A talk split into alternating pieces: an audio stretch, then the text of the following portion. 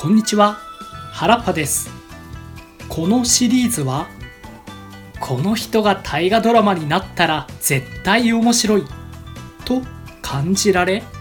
ぜひこの先主役にしてほしい人物についてこんな内容にしたらという妄想も交えながらお話ししていくといった内容になります。大河ドラマ希望人物2人目。大友宗麟またの名をドン・フランシスコと言います。これはどういうことなのでしょうか。大友宗麟は戦国時代の人物なのですが一言で表すなら九州の覇者候補だったクリスチャン武将です。というわけでドン・フランシスコというのはキリスト教の洗礼の名前になります。もともと本拠地である大分県豊後の国は古くからお寺や神社がたくさんありそうした信仰の根強い土地でした宗麟という名前も仏教が由来ですそんな彼がなぜキリストを信じるようになったのでしょうか？宗麟は調べるほど素顔がわからなくなる人物でして欲望まっしぐらな性格かつ領土を拡大する野望があったとも言われますし皆がイエスを信じ平和に暮らせる神の国を作ろうとしていたという見方もあります。タイガードラマで描くならばもちろん後者に沿った方が良さそうですね。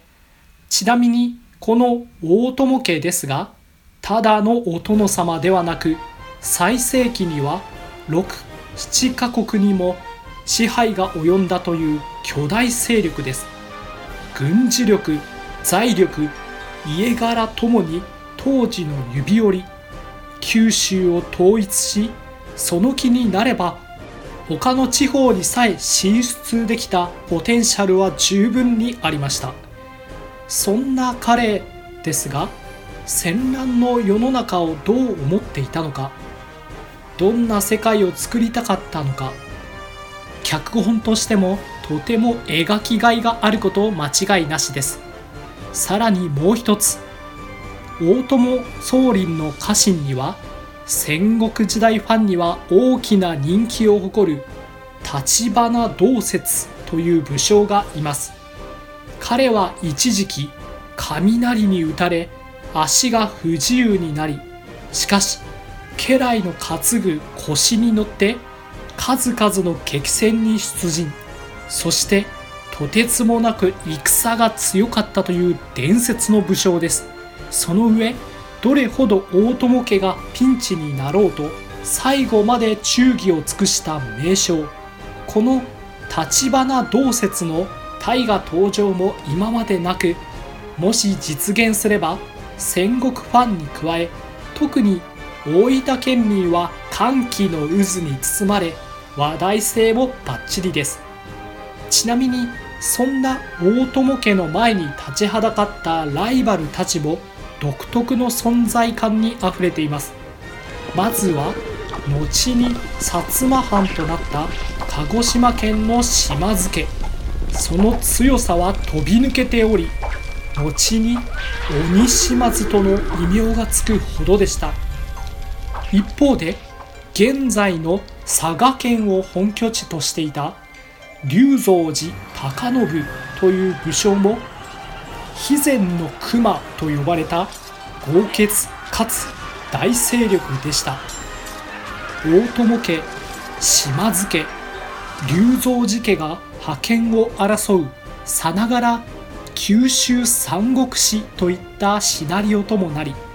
大河ドラマの花である戦いといった面でも内容に事を書きません。そんな中にあって一人突然クリスチャンになるというこれは今までの大河の主役にはなかったエピソードですね。ドラマが始まったならばテレビの画面に大友総理ドン・フランシスコというタイトルが登場した後まずは戦国らしい和風のオープニング曲が始まりしかし途中には聖歌や教会の鐘の音が。